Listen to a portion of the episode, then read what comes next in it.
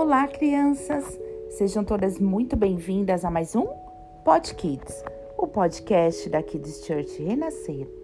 E seguimos com a nossa série Histórias para Dormir. E o nosso episódio de hoje, Jonas e o Grande Peixe.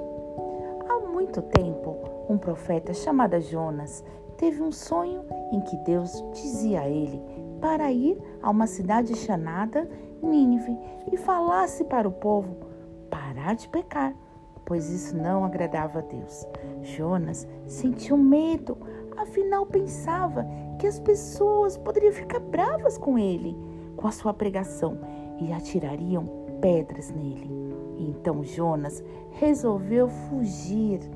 Embarcou em um navio que estava indo para bem longe daquela cidade. Pensou que assim quem sabe nunca mais ouviriam os chamados de Deus. Jonas preferiu ficar na parte de baixo do navio para que não fosse visto por Deus. Mas Deus enviou uma grande tempestade. O capitão do navio ordenou que todos a bordo orassem pela salvação e desceu para avisar Jonas também. Logo perceberam o medo dele e fizeram contar o que tinha feito para irritar o Senhor. Jonas pediu para que o jogasse ao mar, assim a tempestade acalmaria. Os marinheiros oraram para a tempestade acalmar, pois não queriam jogar o homem ao mar. Mas não teve jeito, a tempestade continuava ainda mais forte. Então pegaram Jonas e o lançaram para o lado do navio nas águas tempestuosas. Imediatamente a tempestade parou. Embora Jonas tinha sido jogado ao mar, ele não morreu, não, crianças, pois o Senhor enviou uma criatura marinha gigante para engolir ele inteirinho.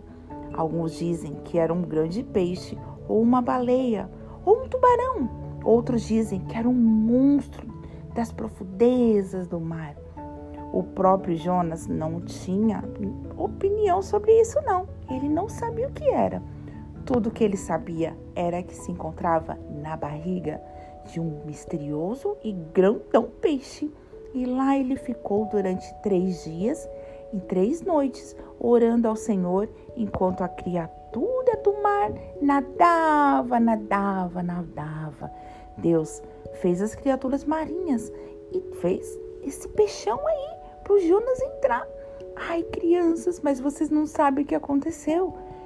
O Jonas foi vomitado pelo baleia, por esse peixão. E vocês sabem o que aconteceram?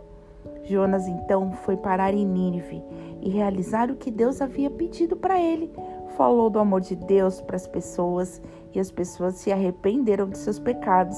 E Deus cuidou da vida de Jonas e da vida daquela cidade. A palavra de Deus diz assim, em Deuteronômio 5:29, quem dera eles tivessem sempre no coração essa disposição para temer-me e para obedecer todos os meus mandamentos. Assim, tudo iria bem com eles e com seus descendentes para todo sempre. Aqui de Church Renascer, levando as crianças para mais perto de Deus. Uma boa noite, um bom soninho para vocês, crianças, e até o nosso próximo episódio. Tchau, tchau.